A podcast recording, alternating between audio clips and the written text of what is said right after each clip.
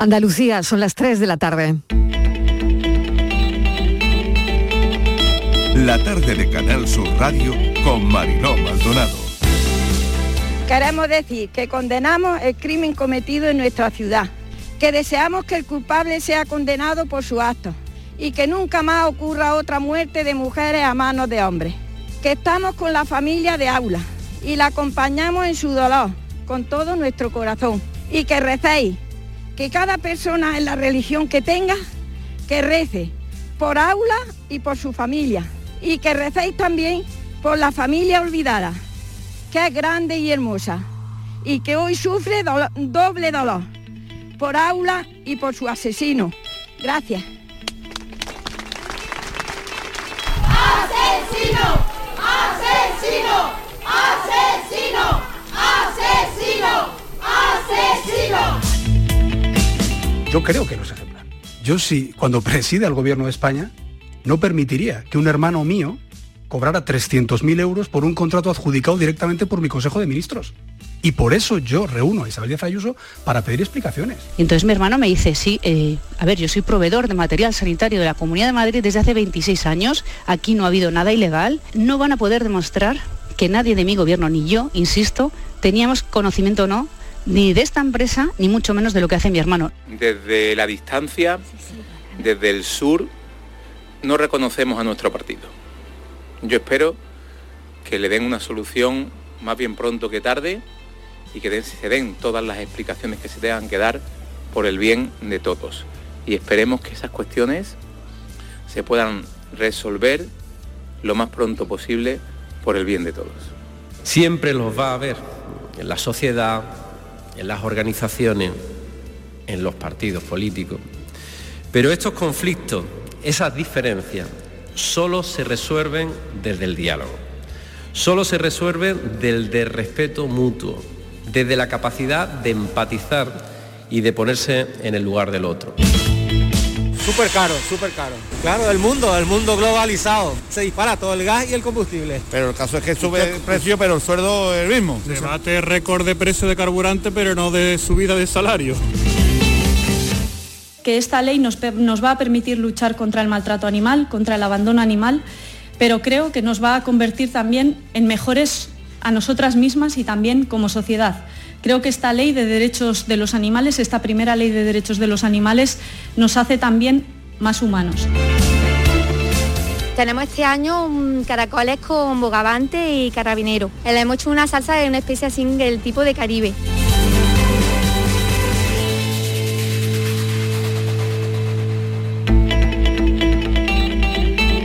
La tarde de Canal Sur Radio con Mariló Maldonado. ¿Qué tal? ¿Cómo están? Acaban de oír los sonidos del día. De lo que estamos hablando hoy están casi todas las voces en nuestra línea de audios, los protagonistas de la actualidad y todo lo que ha ocurrido hasta esta hora. Las temperaturas más altas de toda la semana las estamos viviendo hoy. Superamos los 22 grados en todas las provincias andaluzas. Día de manga corta y de playa, los que puedan, sin lugar a discusión. Ha pasado a disposición judicial a las doce y media el presunto autor de las muertes de Jaula, el menor, la menor de 14 años asesinada en Alcalá la Real en Jaén. Familiares y amigos de Jaula se han dado cita en la puerta de los juzgados para pedir justicia, lo han oído en nuestra línea de audios. Si se confirma que hubo relación sexual previa, el caso será computado como feminicidio. La Junta ya lo está considerando así. Hay muchas preguntas porque el detenido no está colaborando con la justicia. El caso está bajo secreto de sumario. Es ahora mismo de cómo lo tipifica el juez. Canadá podría reanudar la búsqueda si el tiempo lo permite. No parece que vayan a investigar qué pasó en el buco gallego Villa de Pintacho en aguas de Terranova. Dicen que las competencias las tiene España al tratarse de un barco español. El lunes habrá luto oficial en todo el país. Los tres supervivientes llegarán pronto a España con los siete marineros fallecidos. La repatriación no está siendo fácil. Los familiares pasan uno de los peores momentos de este naufragio y piden que se busquen sus cuerpos, aunque Canadá ya les ha informado que tras 48 horas en esas aguas gélidas es difícil que los 12 marineros desaparecidos puedan seguir con vida. En cuanto a la pandemia, la incidencia sigue bajando. La incidencia está en 484 por cada 100.000 habitantes. Hay 24 personas desgraciadamente fallecidas. Estamos en una fase de estabilización y parece que la Semana Santa podría ser tranquila. Se investiga también una terrible, terrible agresión a una trabajadora discapacitada por varias personas en Antequera, lo que le ha ocasionado heridas por las que ha tenido que ser hospitalizada.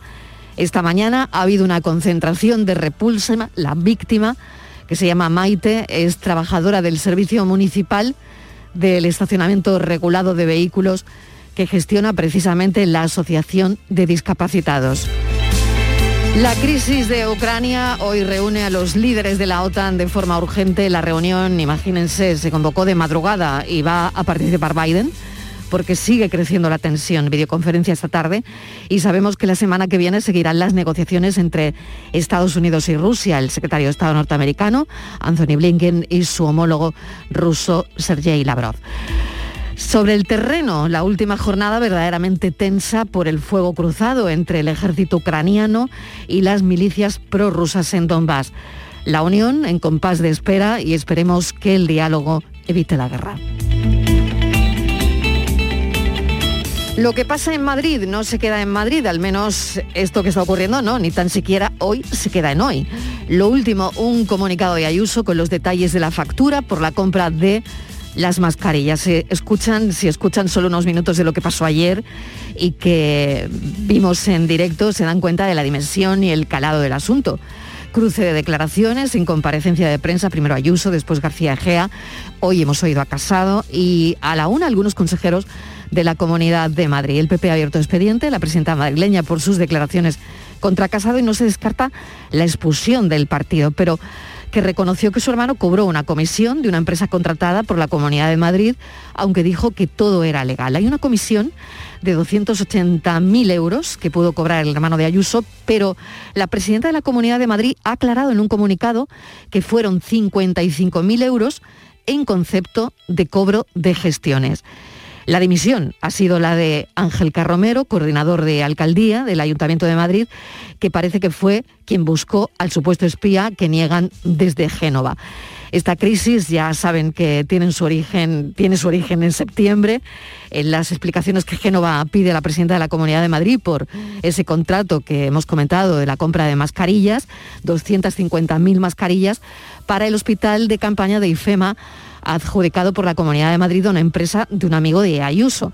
Ella reconoce que ese contrato existe, adjudicado por la vía de emergencia durante la pandemia, pero lo atribuye todo a una maniobra del PP para acabar con su carrera política. El contrato está ahora en el portal de transparencia, pero no lo estaba en noviembre. Hoy la oposición de Madrid lleva este asunto a la Fiscalía por una presunta ilegalidad. Y todo esto a Mañueco, el presidente de, la, de Castilla y León, que está teniendo serias dificultades para formar gobierno, pues todo esto no debe ayudarle mucho. Bueno, seguimos arqueando las cejas aún hoy. Por fin es viernes, que la semana ha venido muy intensa. Dicen que hoy es el día de Plutón. Allí un día dura 153 horas. ¿Se imaginan? Yo no puedo ni imaginármelo.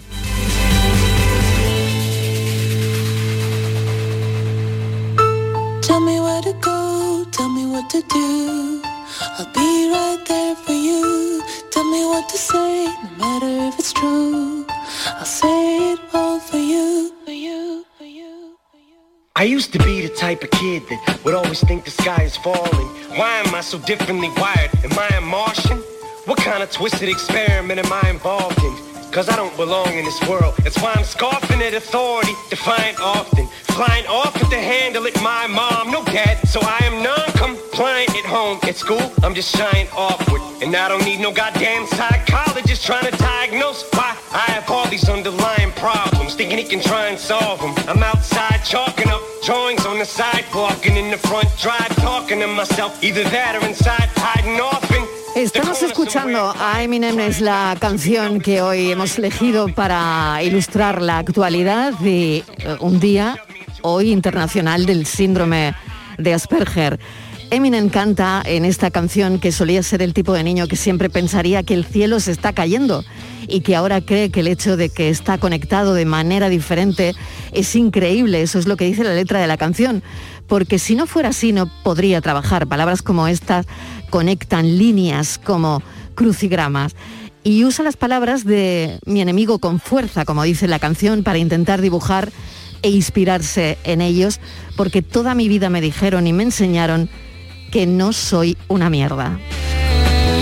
Esa es la letra de la canción de Eminem y hoy es el Día Internacional del Síndrome de Asperger, personas que podrían vivir en algunos casos con autismo sin saberlo. Especialistas alertan de la importancia de aceptar y entender a las personas con esta condición.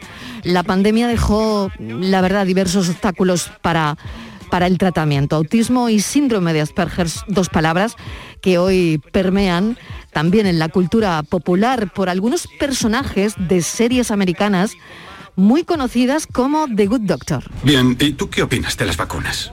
Madre mía. Reconozco que me preocupan. A mí no me preocupan.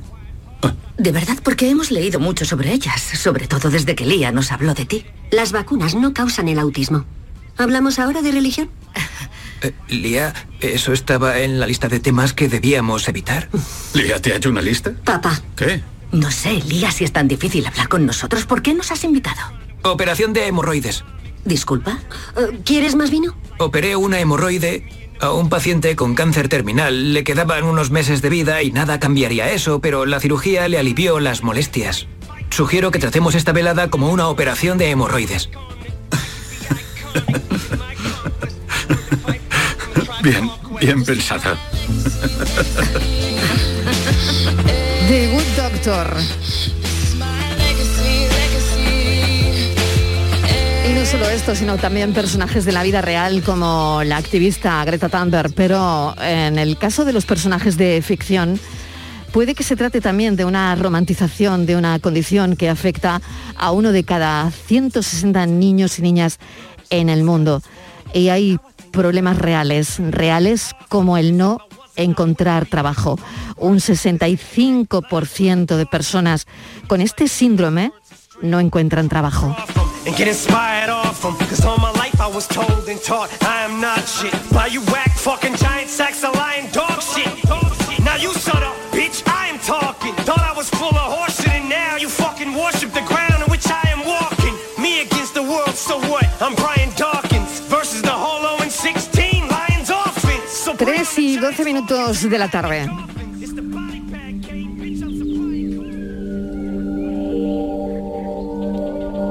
La tarde de Canal Sur Radio con Mariló Maldonado. Ya saben, la mesa de redacción de En la tarde está Estíbaliz Martínez. Hoy tenemos muchos asuntos que abordar, entre ellos un secuestro falso, un falso secuestro. Estíbaliz, ¿qué tal? Bienvenida. Hola Mariló, sí, tenemos muchísimas cuestiones que, abordar. Efectivamente, un falso secuestro, desgraciadamente ha quedado en eso, en un falso secuestro en Almería. Y teníamos, Mariló, un asunto que nos ha parecido eh, interesante destacar, que mm, es esa carta, ¿sabes? ¿no? Esa carta estremecedora de esa madre que tiene un hijo de 21 años que apuñaló a un conductor del autobús en Gran Canaria. Ha sido esta semana, fue el martes. Y es una carta que ella pide que, se haga pública por si alguien le puede ayudar. Y si te parece, vamos a dar con ella. Con ella. Dice, mira, esto se podía haber evitado. Así comienza la carta que ha querido compartir en redes sociales la madre del presunto autor del apuñalamiento a un conductor del autobús eh, como te digo, que pasó el martes en Gran Canaria. Hablamos de un joven de 21 años que ya fue detenido por la Guardia Civil y eh, en otras ocasiones y por supuesto después de este apuñalamiento pues también ha sido detenido. Según explica esta madre, eh, dice que lleva tres años denunciando a su hijo, pero que no obtiene respuesta por parte de las instituciones. Llevo tres años denunciando a mi hijo, ya que se metió en el oscuro mundo de la droga, y ha sido una lucha sin descanso, donde las autoridades me han dicho en cada denuncia recogida que da igual que se ponga agresivo, que da igual que me insulte. Escribe con estas palabras en la carta esta madre que asegura que le llegaron incluso a decir que si no había sangre, pues que se lo comiera con papas. Para evitar que hiciera daño a otras personas, dice esta madre, dice, tuve a mi hijo en casa durante años, pero, dice, se me cayó el mundo encima cuando conocí la noticia del apuñalamiento al chofer. Dice, después de que mi hijo entrara en ese autobús, le pidiera dinero a este hombre justo cuando iba a empezar su jornada laboral. Estamos hablando de las cuatro y media de la madrugada. Mi hijo casi mata a un ser humano. Mi hijo hizo algo que se pudo evitar si me hubieran dado alternativas, si lo hubieran metido en prisión desde el primer acto delictivo.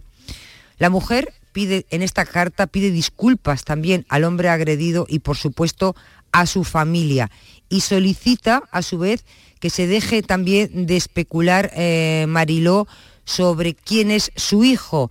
Dice, mi hijo eh, tiene una familia y viene de una madre que ha luchado por él desde el minuto uno, desde el minuto que nació. Dice, pero la droga ciega, trastorna a las personas.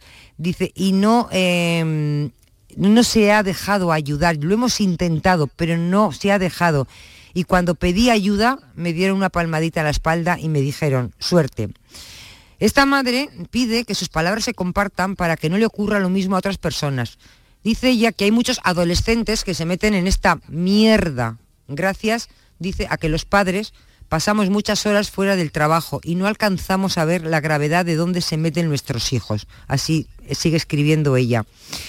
Ella dice que se siente obligada a hacer su relato público, sobre todo porque también después de la noticia han corrido por las redes algunas informaciones falsas, como por ejemplo que su hijo, el detenido ahora, era un inmigrante o una persona que procedía de una familia conflictiva. Y dice ella, no, no es un inmigrante, ni procede tampoco de una familia de inmigrantes, ni de una familia conflictiva. Viene de una madre que ha luchado por él desde el minuto uno de su vida, como el resto de la familia que también ha luchado por él.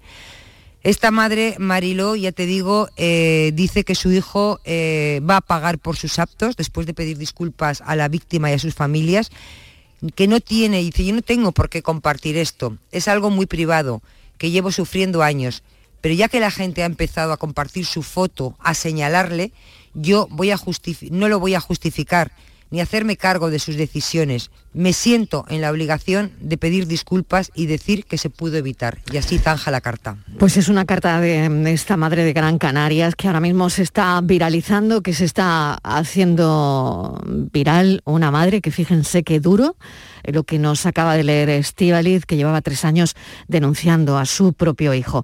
Bueno, vamos con otro asunto también que estamos hoy teniendo en nuestra mesa de redacción, como es el siguiente.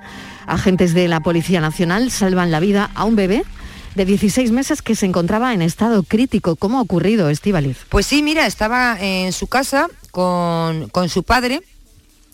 Y esto ocurrió el 9 de febrero, eran sobre las 11 de la noche aproximadamente. Cuando ocurrió todo, estaba con su padre, lo tenía en brazos y bueno, un bebé de 16 meses que se golpea en la cabeza en su casa y el padre eh, empieza a pedir auxilio, Mariló, eh, porque la niña se encuentra muy mal y la policía respondió muy rápido, la Policía Nacional llegó de manera inmediata y que se encontraron, pues encontraron a esta menor inmóvil entre los brazos de su padre con serias dificultades para respirar por sí misma. Tenía, dicen los agentes, que tenía las constantes vitales muy débiles y que no respondía a los estímulos. Así que estos agentes, con muy buena formación, eh, pues intervinieron rápidamente y lo que hicieron pues fue una primera asistencia eh, a esta niña que pudo reaccionar, la pudieron estimular e inmediatamente después Mariló la trasladaron al hospital y bueno, lo que han hecho es que esta bebé pues, pues siga viva. Muy bien. Vamos a hablar con Juan Manuel, Policía Nacional, que intervino para salvar a la pequeña. Juan Manuel, bienvenido. ¿Qué tal? ¿Cómo está? Buenas tardes. Bueno, cuéntenos cómo ocurrió todo. Pues nada, nosotros estamos destinados en un grupo de respuesta inmediata, ¿no? Y recibimos una llamada del 091 a través de la emisora en la que nos comunicaban que en la Alameda de Hércules, en la calle Feria, se encontraba un padre pidiendo auxilio y que había una niña menor de edad que no respondía y que no respiraba. Nos Mm. encontrábamos relativamente cerca del lugar de la comisión y decidimos mi compañero y yo de ir al lugar. Una vez allí, pues nada, nos encontramos al padre arrodillado en el suelo con la menor, que se encontraba muy pálida, no respondía y nada, decidimos actuar, mi compañero cogió a la niña en brazos, ¿no? Yo le di un pequeño masaje, le hice la técnica de reanimación cardiopulmonar, notamos una leve mejoría en el aparato respiratorio de la, de la niña y nos miramos y decidimos en ese momento trasladarla al hospital con la autorización del padre. Y así lo hicimos. Y una vez allí en el hospital, pues nada, entró en la sala de reanimación la niña y al cabo de- del tiempo salió la el médico diciéndonos que la habían podido estabilizar y dándonos las gracias por nuestra determinación. Exactamente qué, mm, qué ocurrió. ¿Fue un accidente doméstico, Juan Manuel? Nos manifiesta el padre, después nos entrevistamos con él y nos manifiesta que la niña posiblemente se hubiera subido en un mueble y se había caído de espalda Claro. y se había golpeado la parte posterior de la cabeza.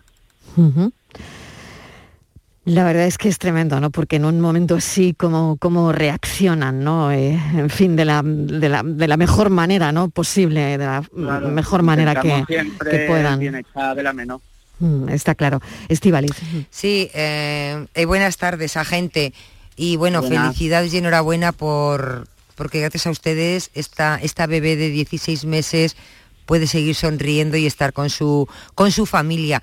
Yo em, tenía curiosidad porque em, ustedes, claro, tienen una formación muy completa, porque son policías nacionales, pero claro, en una situación de esas, un bebé tan pequeño, mm, saber reaccionar de manera tan rápida y saber qué hacer, eso ustedes tienen, no sé, también les preparan para estos primeros auxilios. Sí, sí, en Ávila nos forman y nos instruyen, nos dan cursos sobre los primeros auxilios para situaciones domésticas como son estas, para una primera asistencia, poder estabilizar hasta que lleven los servicios sanitarios y se hagan cargo de la situación. Hay alguien, sí, sí, No, sí, le adelante. quería preguntar si era la primera vez que se había visto en una situación así o le había ocurrido en alguna otra ocasión. Con, con un bebé Sí, la con- primera vez, la verdad. Y siendo padre, pues la verdad que te llega más, que lo sientes más que en otra situación, a lo mejor que no te toca tan de cerca como es un bebé. Al padre lo tenemos al teléfono. José Antonio, bienvenido. Hola, muchas gracias, Bueno, buenas qué, tardes. qué momento tan difícil, qué difícil Uf. todo, la verdad. Claro. Y, y bueno, gracias a que estaba ahí, ¿no? Le- La, Sí. la ayuda de Juan Manuel, Policía Nacional, que, que intervino. No sé si eh, usted tiene algo que decirle y sobre todo nosotros lo que sí queremos saber es cómo está la pequeña. Pues ante todo, muchas gracias a los dos agentes, que la verdad que para nosotros son unos pedazos de héroes. Y la verdad que aparte de eso, oh, vamos, no, no tenemos ni palabra para agradecer. La chiquinina ya, gracias a Dios, está en casa, está formando de la suya, ahí partiendo algunas cosillas, como siempre. Claro. Y respecto a la situación, pues eh, mayormente porque ella tiene costumbre de subirse en un pequeño mueblecito que hay y resultó que la criatura, porque por desgracia el piso tiene bastante humedad y está en una situación bien crítica, entonces a ella le dio lo que era una subida de temperatura, que cayó para atrás y entonces al caerse para atrás se golpeó la cabeza. Entonces cuando yo me vi caer la criatura, la cogí en brazo, eh, en un principio vomitó, que eh, digo, bueno, mm, a ver qué hacemos. Mi mujer histérica perdida, agarrada, sueltando a mis otros dos pequeños, pues yo cogí y decidí salir corriendo y gracias a ti socorro, por desgracia no salía mucha gente, al contrario, me tuve que ir casi al principio de Marco Sancho, donde ya ahí llamaron a la policía, llamaron a la ambulancia, y donde los agentes, gracias a Dios, fueron los primeros en llegar, en atenderla, y oye, la, la verdad que gracias a ellos eh, estamos muy contentos, estamos felizmente y ahí estamos intentando solucionar el problema de, de esta vivienda que por desgracia pertenece a la Junta de Andalucía, llevamos denunciando esto hace ya cuatro años y esto pues por desgracia eh, ha tenido que pasar esto para, para no sé. ¿Qué le pasa a la vivienda, José Antonio? Pues la vivienda es que tiene un bastante roto, eh, entonces ¿qué pasa? Que la comunidad, no existe comunidad como tal, porque no se hacen cargo, la Junta Andalucía tampoco se hace cargo, ellos siempre nos dicen que, que no hay humedad, que no hay frío, que todo está bien, entonces nosotros tenemos incluso vídeos... Pero ha ido un perito, José Antonio, ha ido un perito Sí, ha a... ido un perito de la Junta, pero según el perito que va en el mes de junio, que ahí es donde no se ve nada, vamos, yo le invito a los peritos, que quien quiera colaborar con nosotros, porque le digo, yo no quiero dinero, no quiero nada, yo quiero que nos ayuden con el tema de la vivienda, porque la verdad que eso es un infierno. De hecho, hemos tenido que pasar las camas de las habitaciones, las hemos tenido que pasar al comedor. Por lo mismo, porque incluso el informe médico nos dice que la temperatura tiene que estar una temperatura que no haya mucha humedad, lógicamente. Entonces, ahí tenemos que tratar de que la criatura esté lo mejor posible. Y la verdad que mm, estamos averiguando a ver si podemos, no sé, buscar otra manera o incluso... mm, mm, mm, ¿Es una vivienda Perdón. de renta antigua? Correcto, es de renta antigua de la Junta de Andalucía. Eh, vamos, llevo ya 25 años viviendo ahí, pero por desgracia los destrozos que está viendo ahora y todo lo que está viendo ahora en el edificio entero, o sea, no es decir que es mi vivienda que está destrozado, sino es el edificio entero. Y la verdad que ya llevamos, como le digo, bastantes escritos, incluso hemos ido al defensor del pueblo, pero de nada ha servido, al contrario, como le digo, ha tenido que ocurrir esta desgracia, digamos, pues, para que nos puedan escuchar. Y como digo, gracias a estos dos agentes de policía que son maravillosos, que, vamos, que les debo la vida, honestamente, les debo la vida y, y la verdad que esa mala imagen que le dan a estos agentes de policía deberían de quitarlo. Al contrario, yo, yo vamos, desde siempre, pues yo soy auxiliar de seguridad y siempre he ido con mis chicos, con mis hijos y le he enseñado a, a los policías, tanto como local como nacional. Y cuando pasa, me dice mi chico, oye, eh, luces, luces, y se refiere a las luces de- del coche patrulla. Ya. Entonces, pues... Bueno, José Antonio, le agradecemos enormemente que haya estado con nosotros, que bueno, también tiene ese problema de la vivienda que no sabíamos, desconocíamos totalmente esta otra versión de, de la historia y esperemos que se pueda solucionar todo pronto. Sobre todo ahora lo importante es que la niña es que la niña está bien y, y, bueno, agradecer también el testimonio de Juan Manuel, el Policía Nacional, que intervino para, para ayudar a esta familia. Mil gracias. José Antonio, gracias. De nada, a vosotros. Y gracias también a Juan Manuel. Juan Manuel, gracias, un saludo. De nada, un saludo. Casi Buenas las tardes. tres y media de la tarde. Y tenemos otro asunto, el exfutbolista Samuel Eto'o, condenado a reconocer a su hija Erika. Esto ha salido hace unos días, la sentencia después de cuatro años de litigio, Estivaliz. Sí, concretamente ayer conocimos, nos hacía llegar su abogado, el abogado de Erika, esta sentencia, cuatro años, Mariló, para que el juez reconozca que este jugador es futbolista, Samuel Eto'o, eh, es el padre de, de esta, de esta chica que hoy tiene 22 años. Sabemos, nos acordamos de todo porque estaba, fue fichado por el Real Madrid, después estuvo cedido en el español un breve lapso de tiempo y fue ahí Mariló cuando conoció a la madre de esta, de esta joven, tenían entonces ellos 18 años y bueno, pues tuvieron una relación y se quedó, se quedó embarazada. Luego pues esta chica intentó que, que Eto se hiciera responsable. Eto llegó a conocer a la niña porque en una ocasión ella le llevó a, cuando estaban entrenándose para que la viera, él directamente intentó que nadie de sus compañeros conociera la situación, eh, fue al coche, las llevó a casa, bueno, ella le dijo que sí, que se iba a hacer cargo de la niña, que le dio un teléfono, un teléfono que era falso, que nunca respondió, que ese teléfono no existía, eh, intentó ponerse en contacto con él por activa y por pasiva, y no hubo forma de ninguna de las maneras, Mariló, hasta que bueno, tuvo que hacerse cargo de la niña, ha tenido que criar. Una niña que bueno, ha tenido algún problema de salud, una niña que fue como todas las jóvenes, mm, que ha estudiado, que es magisterio y bueno, esta madre llega un momento que ya no puede más y se pone en manos pues del mejor abogado, para que hay para estos casos que no es otro que Fernando Suna que de momento tiene la sentencia favorable, aunque creo que tiene recursos, se puede recurrir. Vamos a preguntarle, Fernando Suna, ¿qué tal? Bienvenido, ¿cómo estás? Eh, buenas tardes, encantado de estar con vosotros. Muy bien, muy, bien. gracias. Bueno, cuéntenos eh, cómo acaba de salir la sentencia prácticamente, cuatro años de, de litigio, lo hemos comentado. Eh, se puede recurrir, ¿no? Sí, se puede recurrir, pero sería absurdo.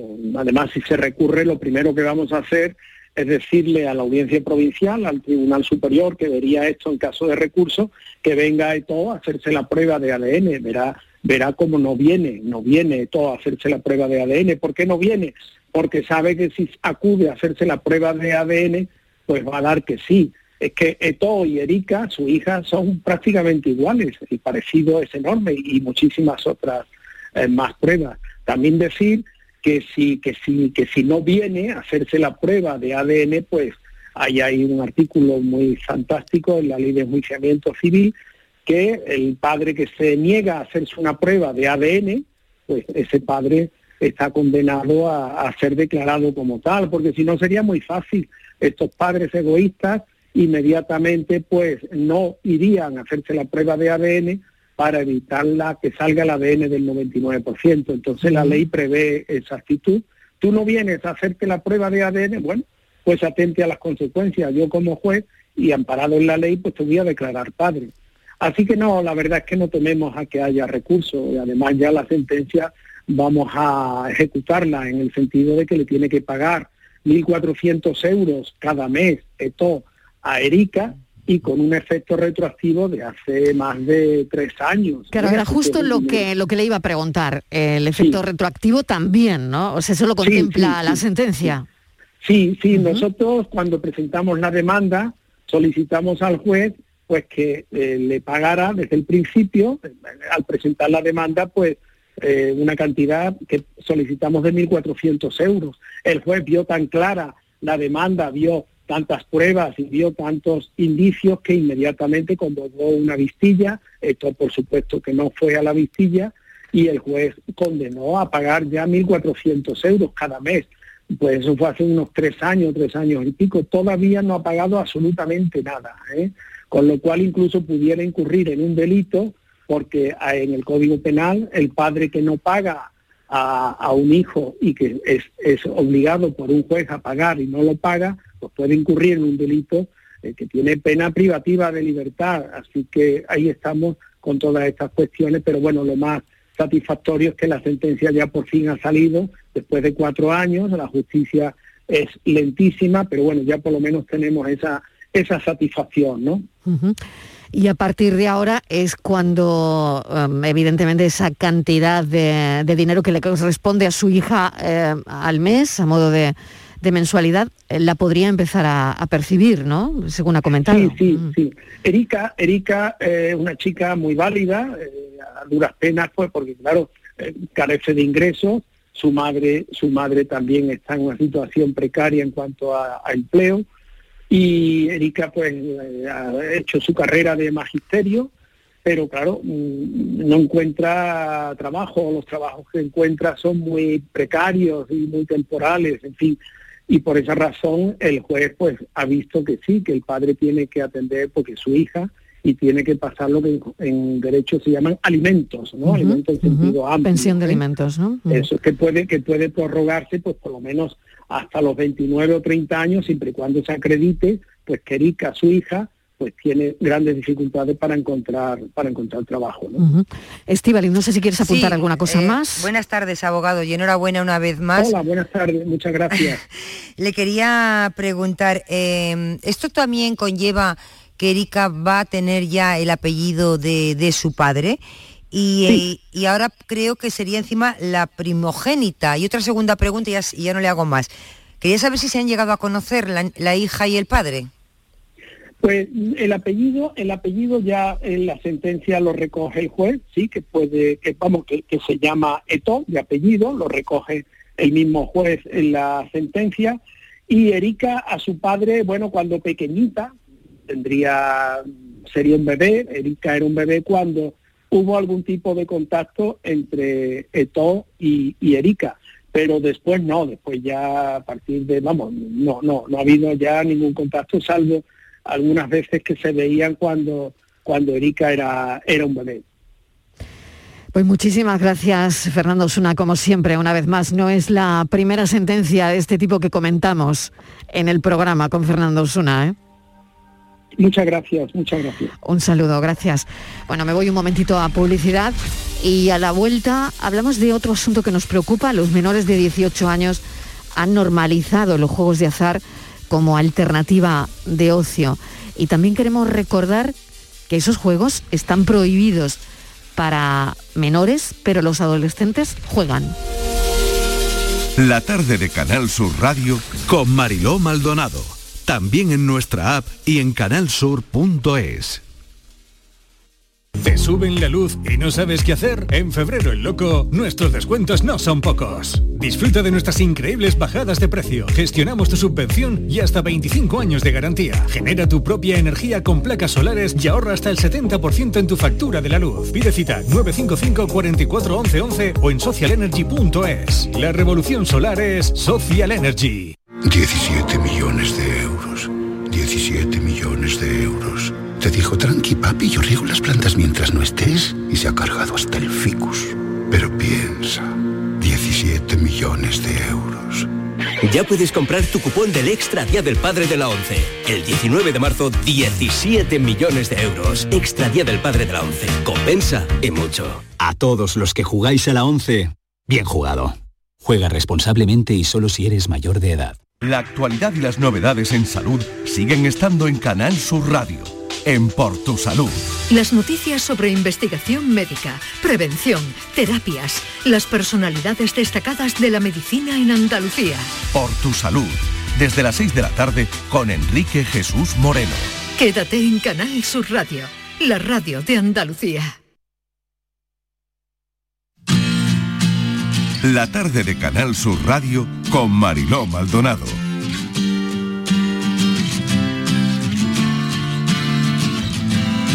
Los menores de 18 años han normalizado los juegos de azar como alternativa de ocio. El 20% de los jóvenes entre 14 y 18 años practican juegos de azar y hay que recordar que están prohibidos para menores, pero los adolescentes, todos lo sabemos, juegan. La verdad es que la sociedad avanza y cada vez a mayor velocidad, pero los riesgos de la ludopatía van variando y están ahí, Estivaliz. Sí, Mariló, y son muchísimos, se calcula, se calcula, ¿eh? que hay 680 personas adictas al juego.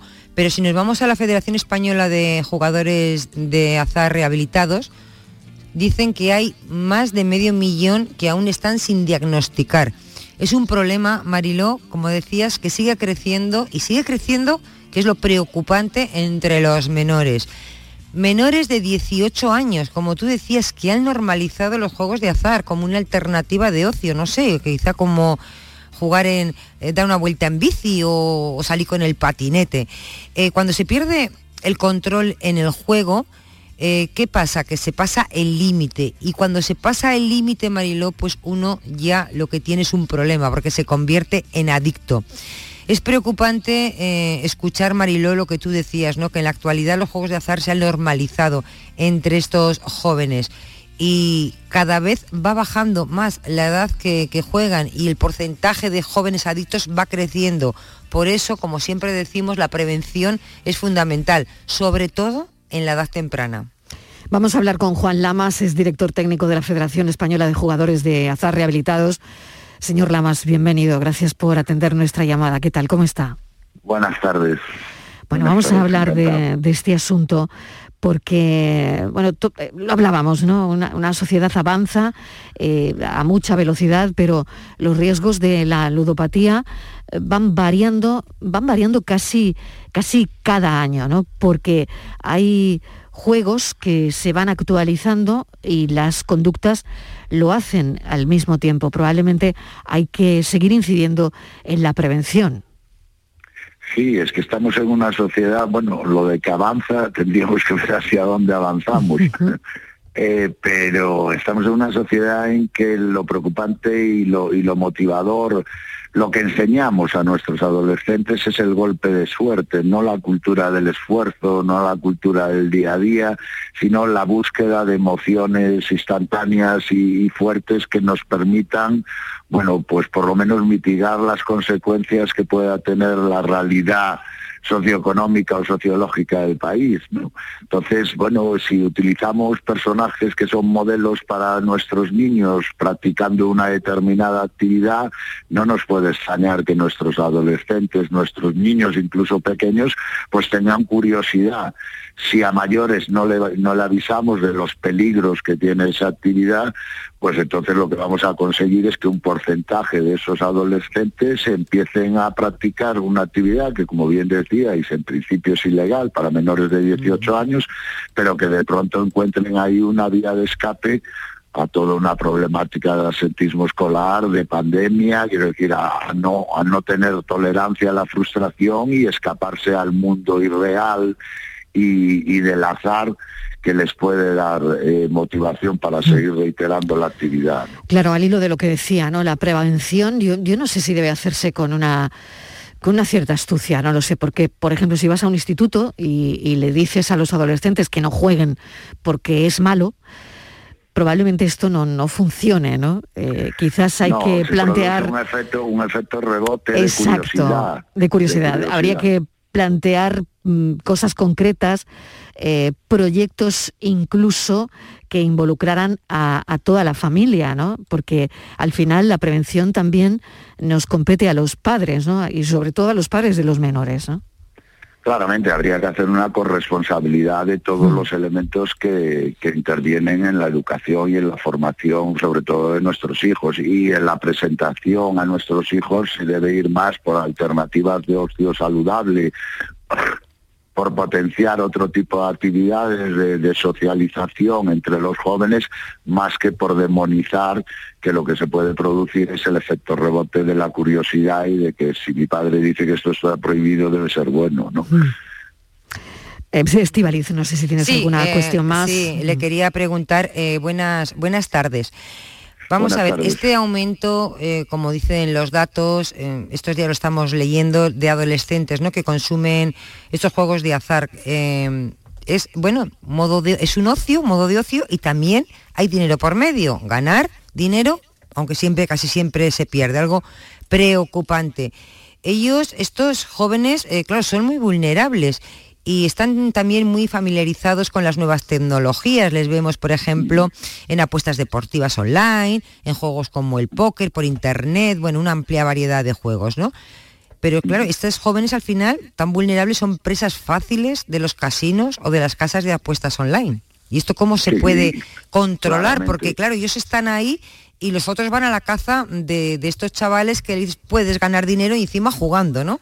Eso nunca es así, pero me imagino que eso es el mensaje o cómo intentan captarlos. Ese es el mensaje de los operadores, tanto online como presenciales, y esa es toda la política de bonos y de la Coca-Cola más barata en los salones de apuestas y de, de salones, macro salones, eh, que potencian una falta socialización. Eh, en, en- en la juventud y claramente el Plan Nacional sobre Drogas ya nos dice que la edad de inicio en los juegos de azar es en los 14 años y medio. Es decir, entonces, exacto. bueno, pero tendríamos que ir a una, a una práctica de prevención. eh, bueno, yo siempre pongo el mismo ejemplo. Si en estos momentos el regalo estrella de la primera comunión a un niño de nueve años es un smartphone con conexión a Internet, bueno, pues ahí ya empezamos a crear un caldo de cultivo. ¿no? Es decir, porque el que no regale un, un smartphone en la primera comunión está creando casi un autoexcluido social. Es así, Eh, claro. El señor Lamas es justo lo que está comentando. Y claro, cuando no es el smartphone, es, es una Play, ¿no? Claro, es una play. Claro, claro. Donde ya, bueno, eh, todos sabemos cómo se juega a la Play, ¿no? A la Play se juega también invirtiendo de alguna manera, ¿no? Y, y están constantemente, constantemente pidiendo, bueno, pues eso, ¿no? Mm, eh, dinero para meter en algún que otro juego. Y, y esto lo sabemos todos los padres, ¿no? En fin, es un tema con muchas aristas y, necesitaríamos mucho tiempo para, para abordarlo. Pero Juan Lamas, le agradezco enormemente que nos haya atendido, por lo menos hemos dado una, una pincelada a este, a este asunto que está ahí y que a veces es verdad que no sabemos cómo, cómo afrontarlo. ¿no? Mil gracias. Nada, muchas gracias a un vosotros. Saludo. Un saludo. Un saludo. Vamos con la foto del día. Virginia Montero, ¿qué tal? Hola, ¿qué tal? Buenas tardes. La imagen de hoy es la propuesta por Juan Carlos Toro. Estudió imagen y sonido, pero su interés por la imagen le lleva a centrarse en la fotografía, incorporándose desde muy joven a Diario de Jerez. Además de su labor como fotoperiodista actualmente para La Voz del Sur.es y el diario El País, libera su pasión por el arte plástico con imágenes escapando de la realidad en numerosos proyectos personales como el proyecto Presencias o Caleidos Cádiz. Y ya saben nuestros oyentes que pueden ver la foto del día en nuestras redes sociales, en Facebook La Tarde con Mariló Maldonado y en Twitter arroba La Tarde Mariló. Existen los fotógrafos de prensa y existen los fotoperiodistas. Y los que son fotoperiodistas suelen ser muy buenos periodistas. Es el caso de nuestro compañero Óscar Corral, autor de la foto del día que quiero comentar y fue portada del país hace un par de días.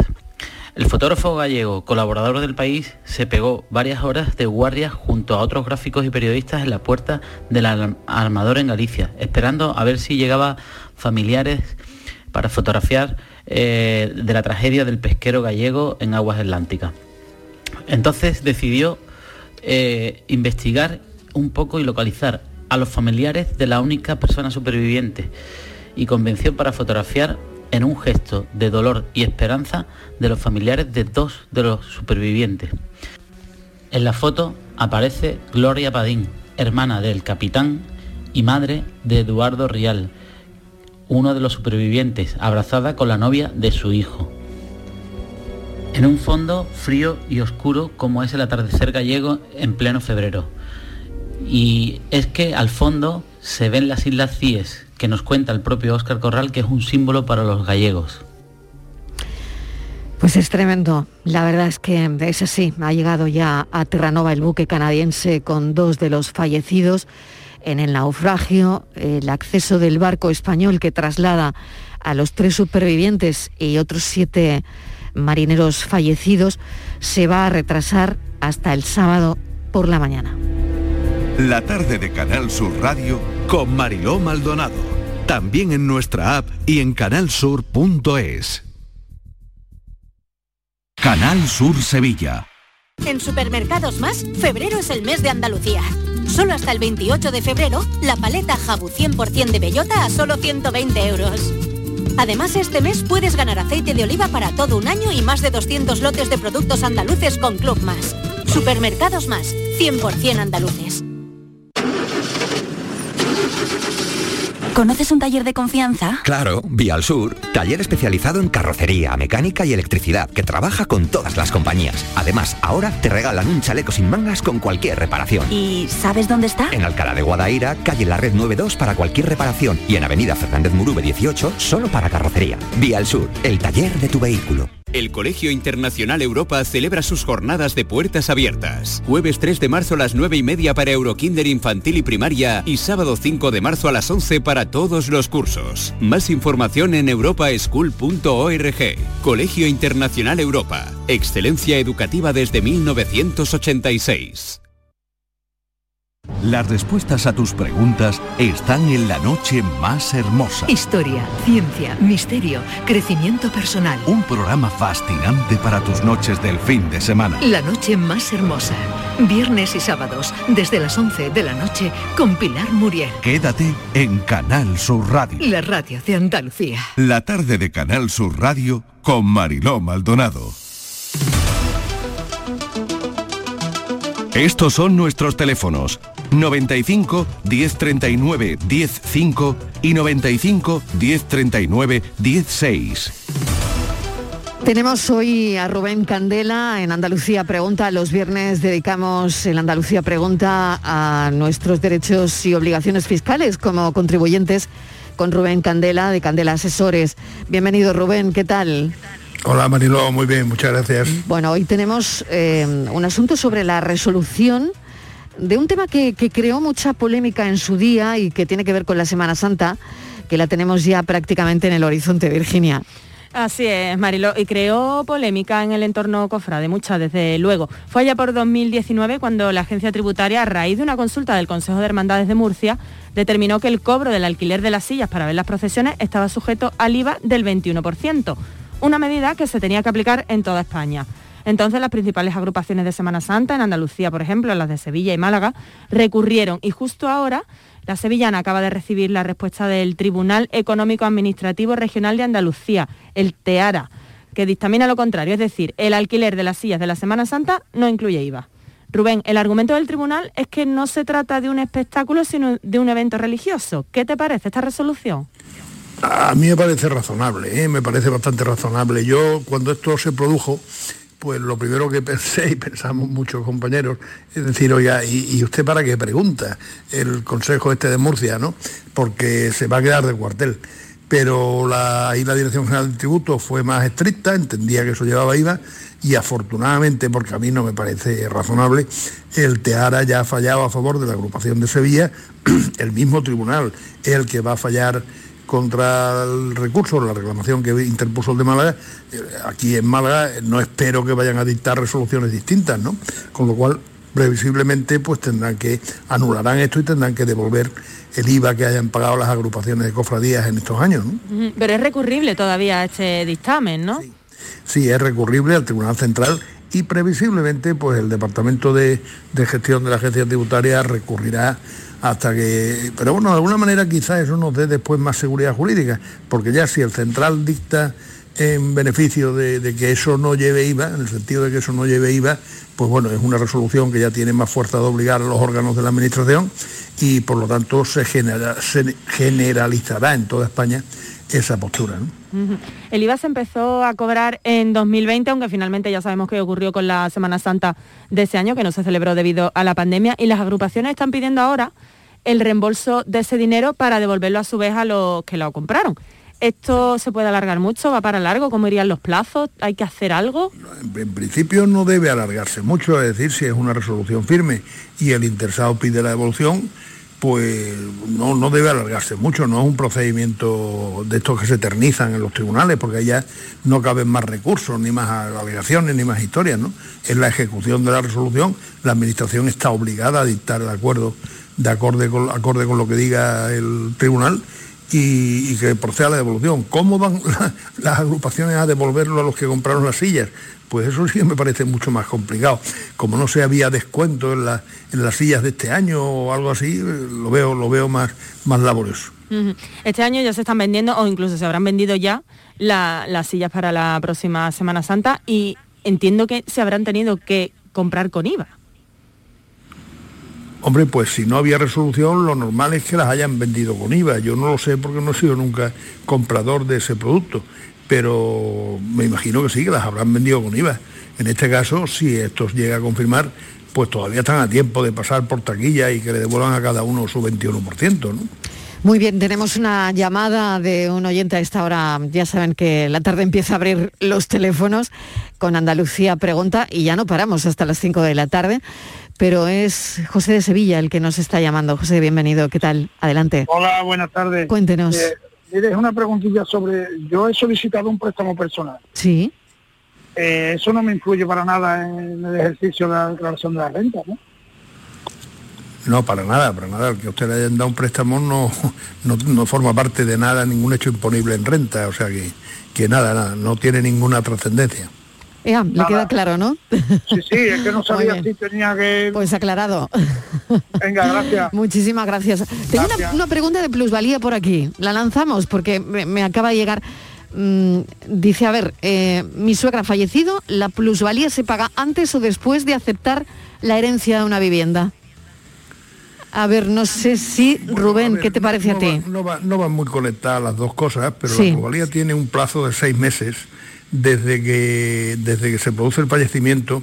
Eh, en el caso de transmisiones mortis causa el plazo son seis meses. Lo que ocurre es si al final no se produce aceptación de la herencia, pues yo entiendo que no se devengaría la plusvalía. Es decir, porque es que no se ha llegado a producir la transmisión. Si hay una renuncia, pues, pues, hay una renuncia y eso quedará ahí como una herencia yacente o se traspasa al siguiente heredero por orden el, orden establecido en el Código Civil, o si al final la herencia quedara vacante, pues posiblemente habría un momento en que pasaría a poder del Estado. Estos son nuestros teléfonos 95 1039 105 y 95 1039 16. Vamos con otro asunto que ponemos sobre la mesa. Hacienda crea una herramienta de inteligencia artificial para detectar redes de blanqueo de capitales. Virginia. Así es, Mariló. La información que tenemos es que el proyecto NIDEL ya, ya funciona en tres delegaciones de la agencia tributaria y permite rastrear incrementos de patrimonio no justificados de personas con vínculos delictivos. Rubén, ¿qué te parece esta iniciativa? De una modernización importante, ¿no?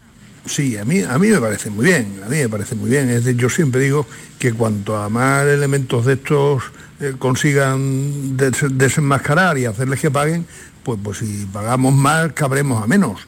¿no? Y, a veces profesionalmente pues, pues ves comportamientos de gente y ves actuaciones que dices tú, hombre, esto no es razonable, que no se persiga a esta gente, o por lo menos que no, que no se le persiga con la debida efectividad. Lo mismo se les persigue, pero no se les eh, consigue eh, nada, bueno, pues, pues entonces de poco sirve.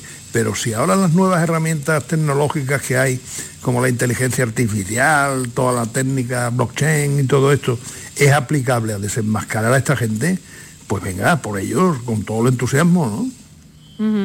Además está relacionado, Rubén, con el plan de control tributario, ¿no? que nos quedaba pendiente de, comentar la semana pasada, que recoge las directrices que va a seguir este año la agencia tributaria para perseguir precisamente eso, ¿no? irregularidades fiscales. En este ejercicio, sí, sí, decías. No, digo, es el marco, es el marco donde se va a mover la, agencia tributaria y publica anualmente el plan de control tributario. Pero si me permite, yo te diré como aquello que se contaba hace tiempo del bikini. Dice, esto eh, eh, enseña muchas cosas, pero oculta lo sustancial, ¿no? Es decir, el plan de control tributario más o menos cuenta cuáles son las intenciones de la agencia, pero evidentemente eh, ocultando lo esencial, es decir, no te da todas las pistas de por dónde va a ir. Sí te da orientaciones para el que sepa leerlo eh, y te dice por dónde van a ir los tiros, en qué van a poner más el acento. Y ahora se dice que con el fin de la pandemia, pues que se va a reiniciar un programa de visitas. Es decir, que sepan el contribuyente el que tenga un negocio que la agencia tributaria pretende presentarse allí a saludarle. ¿eh? Van a iniciar de nuevo una campaña de, lo que ellos llaman cartas aviso de aquellos contribuyentes que no tengan unos márgenes o no tengan unos volúmenes de, venta con tarjeta que respondan a los parámetros que la agencia considera generales y por lo tanto pues se van a convertir en objeto de sospecha y le van le van a advertir porque eso provoca lo que la agencia llama un cumplimiento inducido. Es decir, que reciben la carta y el contribuyente dice que me pueden haber pillado, vamos a dejar de hacer esto, vamos a hacer esto otro. Bueno, pues todo eso, todo eso eh, los contribuyentes deben tenerlo en cuenta. Mire, de cada vez tenemos más controles, de cada vez tenemos las cosas más claras. Intente usted hacer las cosas bien, porque un negocio que no da ni para pagar impuestos es que no es negocio, ¿no? Entonces, eso es lo que se denuncia en el, en el plan de control tributario. Y sobre todo, yo quisiera decir un tema que, últimamente parece que está un tanto olvidado a tenor de algunas actuaciones. Cuidado con los comerciantes que estén en recargo de equivalencia en IVA, ¿eh? tanto a los proveedores de estos comerciantes como a los propios comerciantes. La reserva, el régimen este de equivalencia, de recargo de equivalencia, es un régimen especial dentro del IVA, pero en el que existe obligación de comunicar la situación de acogido a ese régimen para que el proveedor lo sepa y pueda repercutir el recargo de equivalencia. Se están produciendo sanciones tanto a unos por no haberlo repercutido como a otros por no haber comunicado su condición. Y en el plan hay un parrafito que hace pensar que van a, vigilar ese, tema en concreto.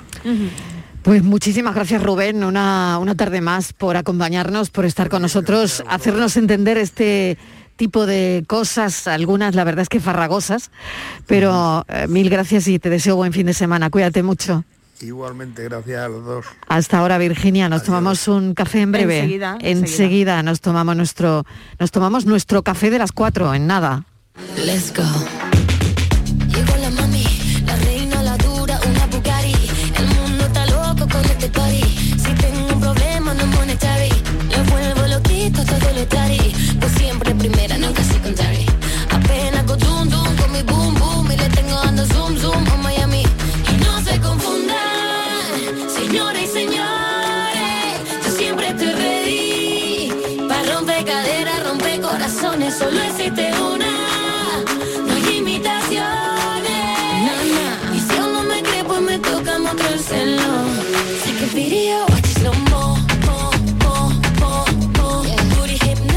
La tarde de Canal Sur Radio con Mariló Maldonado.